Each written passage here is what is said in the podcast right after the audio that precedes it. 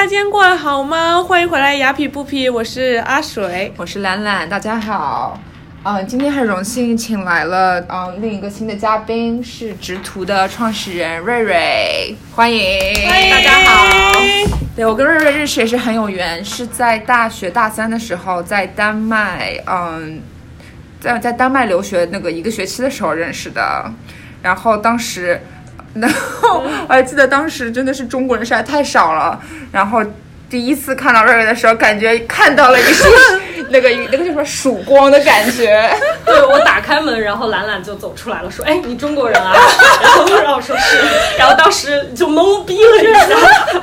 对对，感觉在就在美国，就比如特别特别是像纽约这种地方，就感觉看到中国人已经习惯了，嗯但是在那边你就就是看到就那个什么看到老乡就两眼泪汪汪的感觉，很难得啊。对对，然后走了好多个国家。那个时候我们有去过巴塞罗那，去意大利。哦对，当时跑了差不多八八九十个国家，对，然后那个时候穷学生嘛，还蛮有意思的，去就是 travel the 错 world 的啊，对，特别特别好玩。对，瑞瑞瑞那个那个，恭喜你三月份新婚大喜！恭喜谢谢戒指很亮啊。谢谢。对，闪闪瞎闪瞎。还蛮有一个神奇的故事，是我们是在 YC Demo Day 前一天结婚的，哦所以说其实当时对当时 planning 的时候没有想到，然后嗯，就是后来我们就申请 YC 嘛就被录取了，然后后来就正好 Demo Day 是在我们婚礼后一天，然后我当时和我团队我们都还蛮紧张的，因为嗯我们是那天结完婚，然后嗯第二天凌晨就上飞机，然后第二天呃就是到了就是呃三藩之后就马上去 pitch。就是 demo day 的，就是第一天 alumni demo day，所以还蛮紧张的。然后那个周末，我觉得是 两件大事办完的那种感觉。对，多好呀！Demo Day 是什么啊？就是嗯，就是 YC 会，它在我们每个 program batch 结束的时候，会有一个 demo day，就会邀请到就是嗯不同的投资人，还有以前的校友来听这一届的，就是呃公司们去就是进行一个演讲，然后之后的话就会呃就是公司可以和他们感兴趣的投资人去进行一个就是交谈，然后最后去融资这样子。哦有意思。双喜临门，这是不是就双喜临门这么说的？还有那那个周末还蛮 intense 的。对，那个瑞瑞，我觉得他的背景特别的、特别的那个、特别的好，是因为他前几是两年前是吧？两年前，对，两年前就是放弃了在那个亚马逊的高薪工作，去全职做他的初创公司。我觉得这个也是一个很难得、非常有勇气的一个决定。然后瑞瑞，你要不要简单介绍一下你的背景，然后介绍一下直图？好呀，好呀，没问题。嗯，我就是是一三年的时候来到呃纽约，然后当时从研究生毕业嘛，然后正好就是呃那个时候主要是不知道自己要做什么，然后就面试了非常多的公司，也被花旗拒过，也被麦肯锡拒过。然后我还记得当时我是啊、想做 marketing，因为我的专业这方面我是比较感兴趣的。嗯，但是呢，呃，去面了花旗之后，我们呢有个 MD 校友跟我说了一句话，我觉得对我来说很有帮助。嗯，他就告诉我说，呃，if you're if you're interested in marketing, you should go to some industry where marketing is uh, uh, front office, not back office. Basically，他就告诉我，如果你来了银行，那我们一旦收益不好，肯定先裁的是 back office。那 marketing 的话，它不是在做 revenue generator，、所以这个话指引了我后来就更加针对性的去找。 Marketing 是啊、revenue 的公司，那其实就是广告公司。嗯所以说呢，就在呃就是呃纽约的，就是 downtown，嗯、当时呃一家就是英国来的广告公司，嗯、那个时候就经历了一三年的时候，刚开始的时候，我们做广告这行嘛，更像是广告狂人，大家会有 brainstorm，喝很多酒，很有创意，但是嗯、迅速的就发现，很快 client 呃就是客户，他们开始需要更好的去了解数据，然后整个呃业界大家都开始想要往线上广告，谷歌还有就是 Facebook 花更多钱，对。所以当时就经历了一个从广告狂人到数据驱动的一个就是在广告公司的转型，让我意识到了就是我想更多的去加入到就是科技公司这块儿，所以我后来就加入了 Jersey City 的一家 startup，当时这家 startup 刚刚拿了高盛九千万的就是呃融资，然后是希望就是呃做增长，所以说我就是会呃在 BI team 上做很多的增长分析，然后帮助公司就是实现经营一步的就是大增长。嗯、在那里的时候，后来亚马逊的有声书就找到我、说有一个就是职位会比较适合我在做的事情，所以我就到了呃 Amazon，就是嗯、呃在 Audible 这个 sector 去做呃 growth marketing。嗯哼，然后在那里做了大概接近三年，呃，最后就辞职出来，就是啊、呃做呃自己的事情。啊我知道后面这一块很熟悉，因为我读过，我在见到瑞瑞之前，我读过一篇微信账号，还是很多年前，三四年前，讲一个女生从 Amazon 辞职，然后 all in 来创业什么什么的，然后今天见到本人了，就是感谢见到明星会。非常。呃，我觉得瑞瑞他特别厉害的是，他就是在呃去那个广告公司，还有这个初创呃新的新的初创公司，还有亚马逊这个时时间，他一直都在就是外面在做直图，对。就是一直都是做着全职工作，然后旁边再自己搞一做。个，对我觉得这真的是很不容易。对，有一个探索的过程，而且那个时候我记得刚刚开始的时候是做一个自媒体快报，然后那个时候就认识兰兰了，然后呢，呃，也算是在知识付费这块儿做了一些探索，因为当时做自媒体的话是分享资讯嘛，然后迅速的话就发现很多时候你只是分享资讯，人家还是够不到够不到这个工作，那中间有很多问题，我们就会整合起来，当时就想说，哎，开一些课，然后也算是呃探索了一段时间，嗯，但我觉得真正的就是嗯、呃找到自己想做的事情是在呃一七年底辞职之后，然后我们发现就是嗯、呃广告科技这块儿的话，市场上相对来说也就是呃越来越就是多人意识到了就是嗯互联网的崛起，然后我们在一八年四月的时候是上线的直图营销学校嘛，然后就更加精准性的去就是做培训，然后最后去对接到就是正在招人的企业，因为这样其实是个双赢，因为对。对于企业来说，他想要人一过来就可以上手，就可以给他们创造价值。那对于可能呃够不着的小伙伴，他也不用再去 struggle 和迷思，就是他的问题在哪里？因为很多时候问题的根源是出在人家要的是这些技能。但是你简历写的再好看，你没有这些技能，你不会，对不会的话，去到一个企业就很难说让 employer 和 hiring manager 相信我可以把我的 marketing budget 给你管。嗯那可能有一些公司甚至是几 million、几十 million 甚至几百 million 的 marketing budget。嗯所以这块上的话，我们也是后来在不断的就是做的过程中，然后就是呃在四月份的时候，一八年四月份的时候找到了一个非常明确的就是方向。我觉得需要很大的勇气，真的是很大的辞勇气。职 all in 就全全身心的投入，对，风险很大。对，这个还有蛮长的一段故事了，就是嗯呃最开始的时候，其实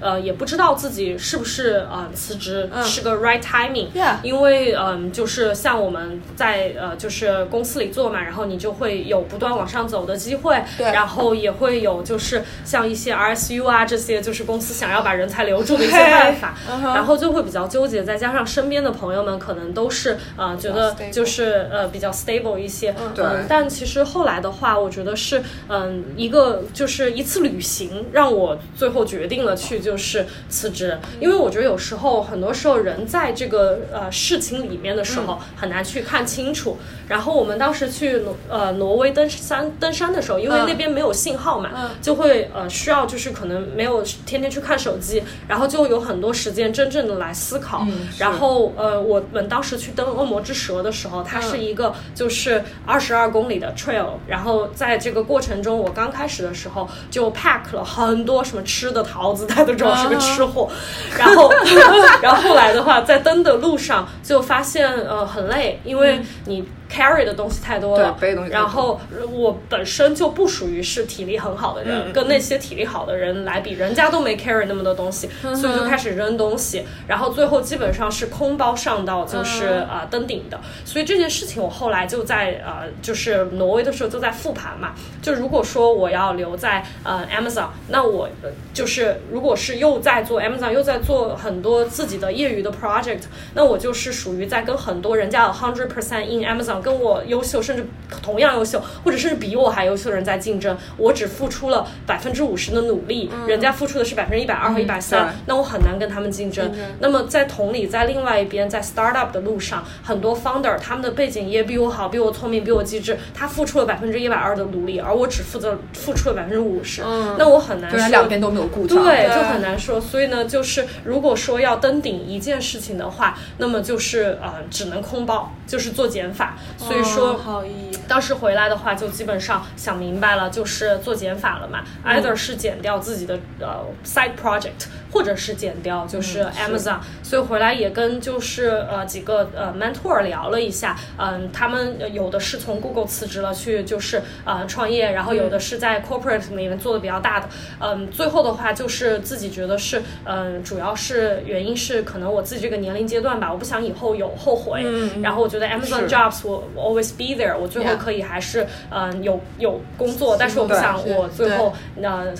来后悔年轻的时候有了一个团队，然后呢有一个想法，最后没有去试过，所以就最后决定辞职了。所以是思考了蛮久的，从想辞职到最后真正做辞职的话是嗯大概有六七个月的时间。但我觉得其实这个也就是很多小伙伴最近都在问我怎么样决定的。对啊其实我觉得 decision making 的话，它有两个我自己觉得对我很受用的，可以嗯分享一下的是，第一点是深思熟虑嘛，做决定的时候一定要想明白、想清楚，然后但是做的时候要快因为很多时候你在就是像我在去辞职的过程中，呃，老板就会挽留，然后身边的人也会有反对，对就包括我的就开始动摇家人，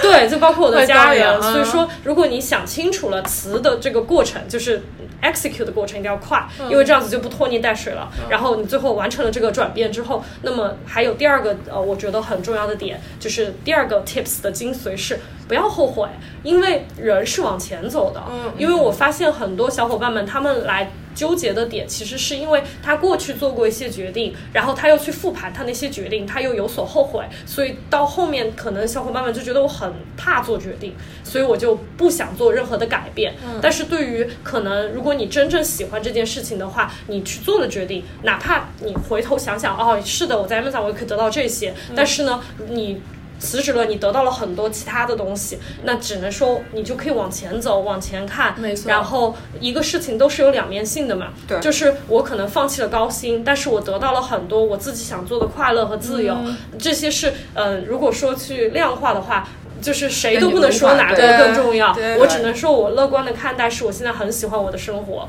那么这样子的话，你就是会，你就会有很多很多的能量去往前走。嗯这个是我觉得做决定来说的话，相对来说是最重要的。就做了就不要后悔，当然做的时候要就是呃，之前是深思熟虑，然后做的时候要快。然后因为很多时候你就想了很久，然后如果说在做的那个 moment，当时真的会很容易动摇，因为身边的人会反对，然后呢，老板会挽留，然后嗯对。是我刚想问你有没有后悔过这个决定，呃，因为我觉得就是现在就是现在感觉就是最近几年越来越多的人去创业啊之类的，嗯然后就是感觉有很多时候听上去很光鲜，其实背后也是有很多心酸的。苦逼啊！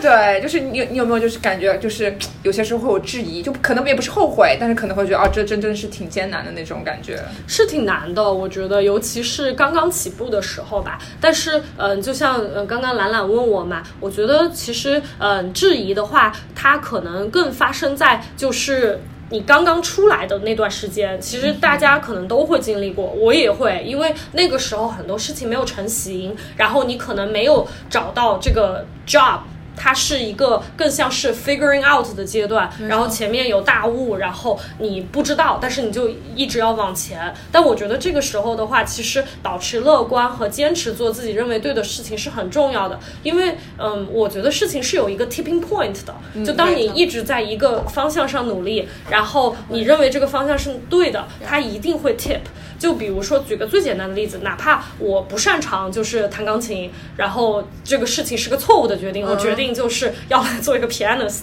但我相信只要你付出几万个小时的练习，你一一直一直一直去努力，它一定有个 tipping point。哪怕我们成不了朗朗，但是也许我可以在我妈的 birthday party 上演奏一次，知道吗？就是就是如果有了这个逻辑的话，对相对来说就能坚持 get through the hard times。对对对对，我们要解释一下 tipping point。就 tipping point 就是说从质质变。从从量变到质变的那个点。点，对，对。就只要你的量跟质达到一定程度，你一定会有对对其实简单的解释，其实大家看很多的就是独角兽或者上市公司嘛，他们有一段时间的增长可能是平的，然后一直在平的，甚至下滑的，突然就会有一个高速的增长。其实是很多东西可能需要积淀，然后在那一个阶段一下就产生了一个对就是质的飞跃。就是我们的 tipping point。对对其实减肥是一样的。对没有错，就减肥减到一半会平下来，对但可能突然就会马，上要持续，要持持续，持续，然后突然就会瘦很多，是这样的，它不是一点一点受，坚持所以就是得坚持。对，所以我觉得这是个很好的一个一个点，是因为我觉得我最近有点迷茫，就是就是很纠结，就是我很喜欢自己现在做的东西，但是其实我觉得现在做的这个东西，就是赚的钱肯定没有码农或者去做投行多，对不对？但也不是说我有这个脑子去做投行去做码农，对不对？但是就是感觉说，到底是呃追求自己很喜欢的东西，但是不知道最后是不是会变大，还是就是。就是看最火的是什么，然后就去追求那个。因为我觉得你是，呃，就是放弃了传统的，觉得说，嗯、比较比较 stable、啊，比较比较稳稳定的工作，对工作，然后去追求一个你自己觉得非常喜欢的东西，但也但但也并不确定它是不是有一天会变得就是很大。其实我相信我我也经历过你这个想法的。其实我们很多人都会有，这个是个很正常的想法，因为你会觉得，如果我 nothing to lose 的时候，我可能就是嗯就无所谓嘛。嗯但是当我已经有了一定的积淀，这个是我喜欢的事情，但它可能不是有，就像你说的，不会像就是呃程序员或者是甚至是其他工作吧赚的非常多。对嗯，这个我其实之前经历过，我发现在我自己发生改变的一个 moment 是，嗯，当我发现。就是我不再和别人比较了，因为嗯，因为我自己以前的话，在就是工作中。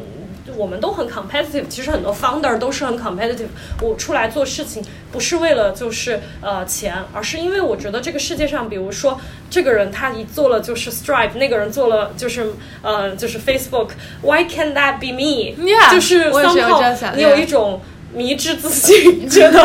觉得自己如果不断的努力，也许就是真的是变成下一个对，就是是 the Zuckerberg competitiveness，其实不是钱，因为我后来发现我的生活很 minimal，就是在嗯、就是创业之后，反而不像在大公司里工作，我会看到同同事有这个包，同事有这个衣服，哦就是我我就也很想要 for、嗯。就是 for the attention 或者 for whatever，我自己后来去分析我当时的想法，嗯，当我开始就是做 startup 之后，生活变得很简单，我就 T 恤 jeans，然后我好像呃也 out of the league 了，就是因为 Steve Jobs，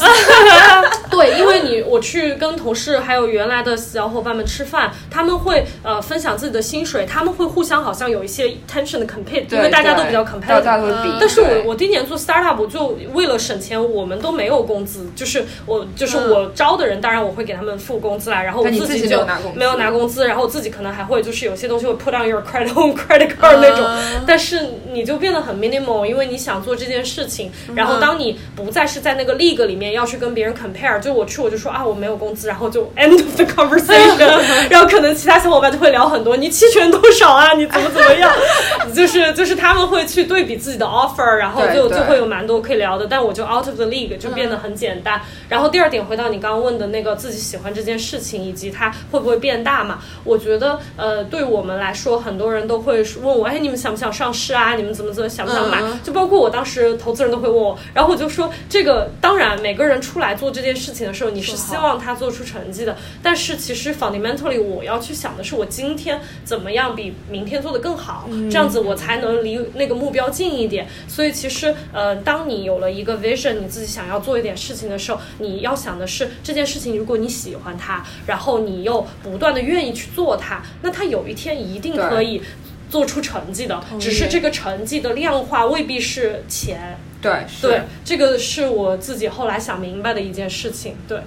对，我觉得所以做自己真正喜欢的东西就真的很重要，因为即使到最后没有上市啊怎么，但是这个整个 journey 就整个过程都是非常非常享受的。对不我觉得是做自己喜欢又擅长，然后呢，行业又有大量需求的事情，这样子你就能这是做到。我们上期的嘉宾就是呵呵，对呵呵就说了这个，对成功人士是有相通点的。总结了同一点，这个是 真理。对啊，所以就说，因为像我以前喜欢建筑，但我并不擅长建筑，所以我可能要付出更多的时间才能成为一个优秀的建筑设计师。嗯，但是我相信我们每个人都 good at a few things，然后你把自己。Good at a few things 对提炼出来，然后你又喜欢这件事情，然后这件事情在行业有大量需求，那么一定会走得很好的。对，我就而且特别是我觉得现在这个市场，就是有些我们觉得根本不可能变成一个职业的东西，都会变成一个职业。对他有些人特别喜欢化妆，他就开始网上对教别人怎么化妆对，然后就就是这很火，对对对？那以前你会觉得说你会化妆，就感觉也没有，就就觉得这不可能会成为一个就是对多么大的一件事情。对，其实对这个就回到你刚刚问的第二个问题是是否要去追风口嘛？因因为追 trend，其实很多时候风口是很多很多对这个事情很早就感兴趣的人，他就是嗯、等来的。就比如说像呃，就是我不知道有没有 follow 那个 influencer 叫 M Jenny，他就是很大的一个 YouTuber，然后就像你说的教人化妆，现在基本上就是很多世界上最厉害的公司都跟他做合作，然后他一个 video 可能就是要收很多的广告费这样，但是他在十年前就在 YouTube 上教人化妆了，但是直到十年后。这件事情才 become a thing，、Yeah 然后他就 step 在了这个风口上，所以我觉得其实当你又喜欢一件事情，又就是擅长。一件事情，在坚持做的话，行业的大量需求它是有一定 luck 的。就是对，然后这个对这个需求的话，如果你 step on 这个 luck 的话，它就就是它首先要建立在喜欢、坚持和积淀上，才能 step 在在这个 luck 上。是而且我一直相信的是，一个人要一直把自己 put yourself out there 去。把自己让自己面对更多机会，才会产生更多的幸运。因为我之前就在想，如果我每天只是上班下班的话，那我可能的幸运为就无非就是我老板心情好，给我加点薪水，然后呃，我可能去买个菜，Whole Foods 打折。但是如果我可以把自己放到一个更加就是多变的环境中，那我可能的就是幸运，就是我那天打开了 YC application，然后我们的申请正好就是呃被就是邀请去面试，然后陆琪正好是我的面试官之一，他能理解我说的东西，因为他之前可能在百度做过，他知道广告科技这块儿，所以最后我们有机会进到了 YC。那么在 YC 期间，我们认识了很多像嗯、呃就是呃那些很厉害的人，所以其实我觉得只是说。嗯，机会的产生，它的风口只是有一定机遇的，但是可能只只有把自己不断的放到一个更大的平台上，这个幸运的东西会不一样。有更多决定权对。于你的人生，然后你的事业，就是你会有很多很多机会产生，然后这个机会中总有一些幸运吧，就是有一些 luck 的东西。对，因为我以前看很多的人物传记嘛，我觉得很多人都会觉得，哎，这个人是他当时机智选择了这个，但是我其实真正在嗯硅谷的时候认识很多厉害的人，他们很多时候就是一个机会，嗯，但他把自己放在了一个很多机会的地方，比如说有一个 VC，他当时他就是说他把他的那个 building 就嗯给两个年轻人，然后那俩年轻人没钱，然后呢嗯就说给你点儿股票，就是公司的股票，然后结果一个年轻人 happen to be Mark Zuckerberg，一个 happen to be Larry Page，、然后然后我听了这个故事，我就觉得像传说，你们就运气好吗？然后但是他就是在一个充满机会的地方嘛，在硅谷，然后他那天做了那个决策，肯定是有些 luck，因为我我觉得他不可能那个时候就知道这两个年轻人一定会变成天时地利人和，对啊对不对？是，而且呃机会我觉得都是给有准备的人，对不对？就是是一一方面是真的是运气，但是一方面也真的是你需要一直有这个一直沉淀，对，对一直沉淀，有这个一步一步的往前走。因为你要是不坚持下去的话，这个这个这个运气或者机会永远不会发生。对对，我觉得就像你总结的很好，机会呃，它是给有准备的人，所以准备是 first step，就是做自己喜欢又擅长的事情，不断的积累，可能成为一个呃很一个方面的 domain expert，、然后接着的话，在往前走的过程中，路上会有很多机会，不断把自己往更大的平台上去 push 吧。对。啊。对。我感觉你创业过程中，YC 起了一个很重要的作用，是不是？我觉得在 YC 它的最大的好处是让我认识了很多很厉害的，就是跟我呃，就是相对来说有一些人他们是已经走过了我们走的路，那些就是以前的 YC founder，、嗯。然后也认识了就是我们的 peer 在同一个 batch 里面的，嗯。而且会有一种跟这些很优秀的 peer 在一起，你会有 peer pressure，而且最主要的一个点是以前嘛，我刚开始做就是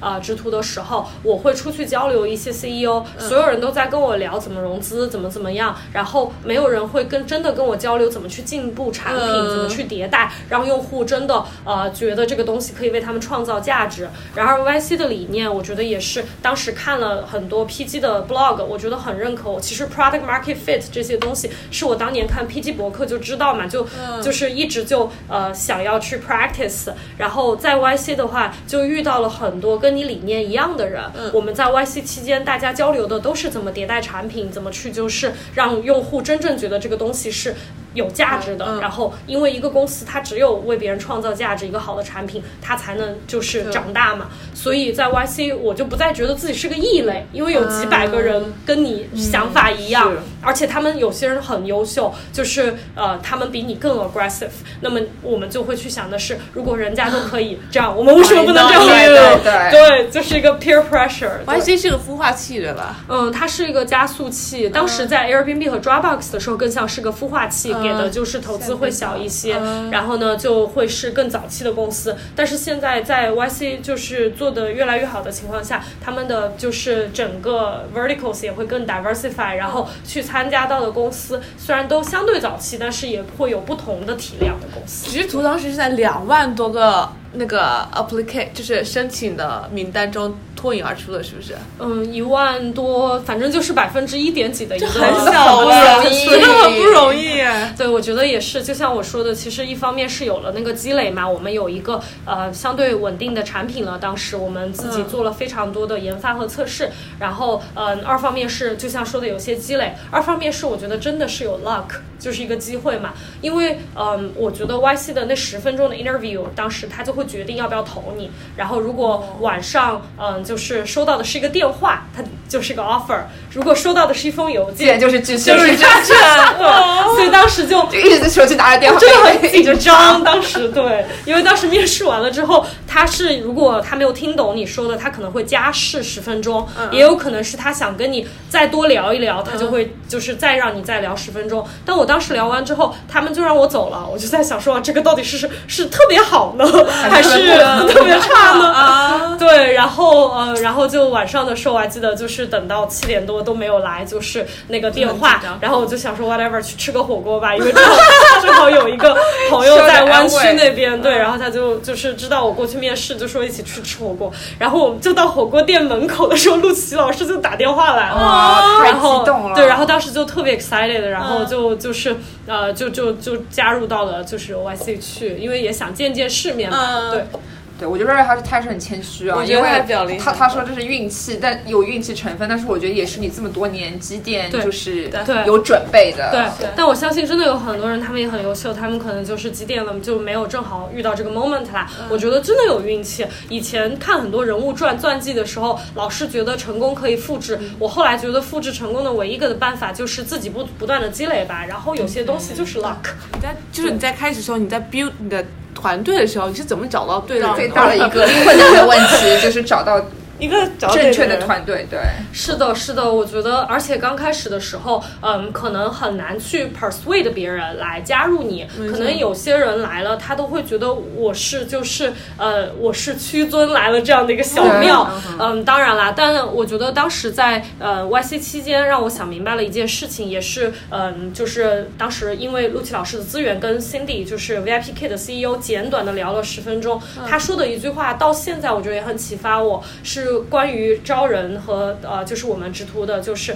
各方就是那些导师啊，还有就是员工的一个、呃一个好的公司，它要有标准。嗯那你的标准可能是我知道我这个公司好的就是人，呃，那个时候可能刚开始就是 founder，对。然后然后呢，founder 身上具有什么样的潜质，或者你后来有了就是呃 core team，就是 founding team，或者甚至是一些 top performer 的员工他们身上具有的什么样的潜质，然后你把这些潜质标准化了之后，然后去想办法吸引到同样的人来加入你。所以，嗯、到后面的话，我会就是非常的就是 active 的去，因为我其实相对来说自己是个比较低调的人，我以前不是很喜欢去就是 put myself out there 去分享，然后去写一些文章，然后我觉得还是踏踏实实做产品嘛，确保就是我们的同学来上了课，最后真的能找到好的工作。但是当我有这个认知的转变的时候，我就发现，呃，这个世界上一定有很多人，他的类他跟我类似。呃跟我们团队的 top performer 和我们团队的 core team 类似，那我们怎么样吸引到他们呢？我们只能把自己 put out put out there，让他们知道制这样图，然后让他们来找我们。啊。所以就是在嗯呃后面的话会更加的去 open 的去做一些就是分享 press，然后去有更多的机会把我们曝光出去，嗯。然后吸引到这些优秀的人看到我们，然后他们来申请来面试。所以我们第二批的就是 top performer 的，就是 core team，都是通过我们不断的去发声，把我们的标准、我们的理念和我们的信仰说出去，嗯。就 mission 嘛一个公司，然后他如果认可你的 mission，他就会来加入你，就包括你看到我那篇文章讲放弃工作辞职，嗯。其实通过那篇文章也吸引到了很多人，他们知道了我们，嗯。然后他们跟我们也许有些人是信仰一样的，我们就最后就是在呃就是 evaluate 的过程中，我们去面试他们，然后最后他们就选择了加入我们这样，所以我们 core team 上有的是放弃了雅诗兰黛的 offer 过来的，嗯。然后也有也有放弃就是 Google offer 过来的，因为嗯大家的信仰是 aligned 的，对。嗯我这有些时候也是需要被启发，就是被被推动一下。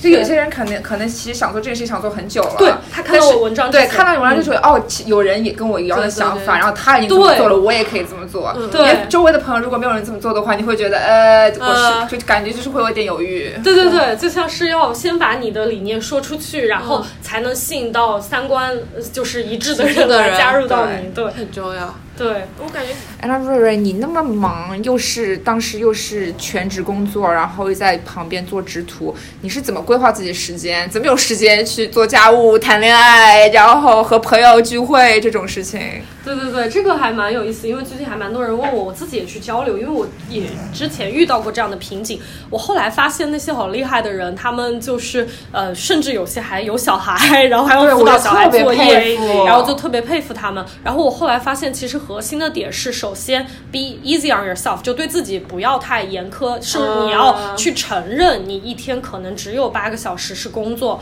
然后呃剩下的时间是需要一点就是去健身，去就是怎么样，然后呢，嗯、当你承认了你一天只能八个小时可以工作，接着就是你要做 prioritization，就是优先规划。有一些事情你做了，它能一下产生很大的价值，那这些事情就要先做。那可能有一些事情，它如果是些琐事，你可以把它规划到琐事时间去做。所以可能每天开始的时候就，我就会去看一下我今天大概要做什么事情，然后哪些事情是我觉得很烧脑的，我要赶紧就是先趁我状态最好的时候去做。然后呢，剩下的事情可能相对来说是呃琐事，它不需要我就是 hundred percent in 的去就是做的，那我可能就会规划到我自己可能会比较疲劳一点的时间去。所以我觉得首先是要承认自己一天只想工作八个小时这件事情，因为我发现很多时候，呃，当我身边有些小伙伴，他一旦觉得反正我都要加班，他其实是低效的，因为他不会会，我会。对，他就不会说想要白天就要做完，他想说反正我晚上都要加班，我对。我反正